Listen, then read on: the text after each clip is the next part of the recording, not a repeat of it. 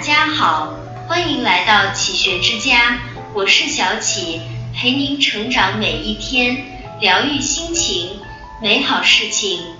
人生处处是考场，事事皆考题。后高考人生一路披荆斩棘，优秀定律。如果你想成为最优秀的百分之一的人，那就要去做那些百分之九十九的人都不想做的事。蛋糕定律：任何一个行业都是百分之一的人拿走了百分之九十九的蛋糕，剩下百分之九十九的人靠百分之一的蛋糕糊口。竞争定律：把事情做到百分之九十九的人。可以获得九十九分的回报，但把事情做到百分之一百的人，却能换来一万分的回报。成功取决于百分之一，而不是百分之九十九。凡事多走一步，你就能干掉百分之九十九的竞争者。担心定律，墨菲定律放大了人们对于坏事发生的预判。卡耐基说的更对，你内心百分之九十九的顾虑，其实都不会发生。觉醒定律：一个人的改变，百分之一靠别人提醒，百分之九十九靠自己觉醒。任何时候都不要停止学习。高考只是人生的一环，人生的考卷并不会因高考而停止。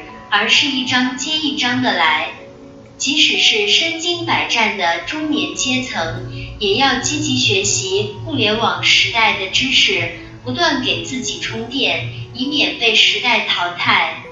人生就像一座图书馆，每一个阶段都需要接触和学习全新的知识，唯有持续的更新自己，才能让自己在面对未知的挑战时。多一分从容与自信。孔子说：“学而不已，何官乃止？”世界著名科学家、教育家钱伟长先生用一生践行了这一点。他曾这样回顾：“我三十六岁学力学，四十四岁学俄语，五十八岁学电池知识。我学计算机是在六十四岁以后，现在也搞计算机了。”九十多岁高龄时，他还表示，到现在晚上九点以后是我的自学时间。正如钱老所说，不要以为年纪大了就不能学东西，只有不断的学习，才不会老化，才能跟上时代的步伐。人生比拼的是学习能力，每个人都需要做好终身学习的心理准备。心怀远方，何惧迟暮？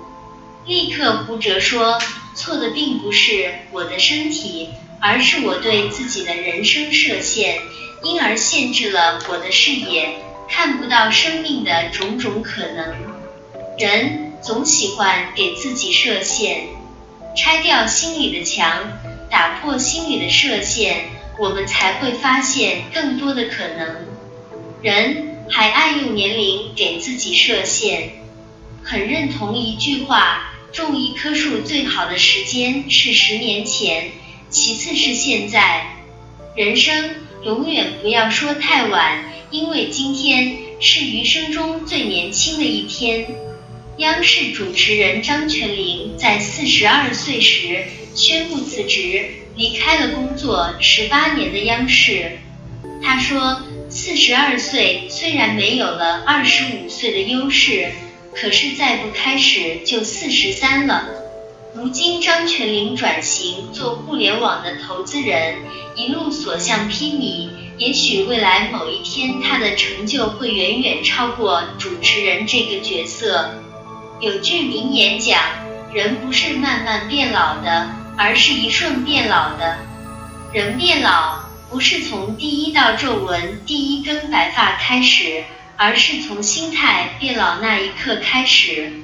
内心永远保持着对这个世界的好奇，勇于去探索新的领域，青春便永远不会逝去。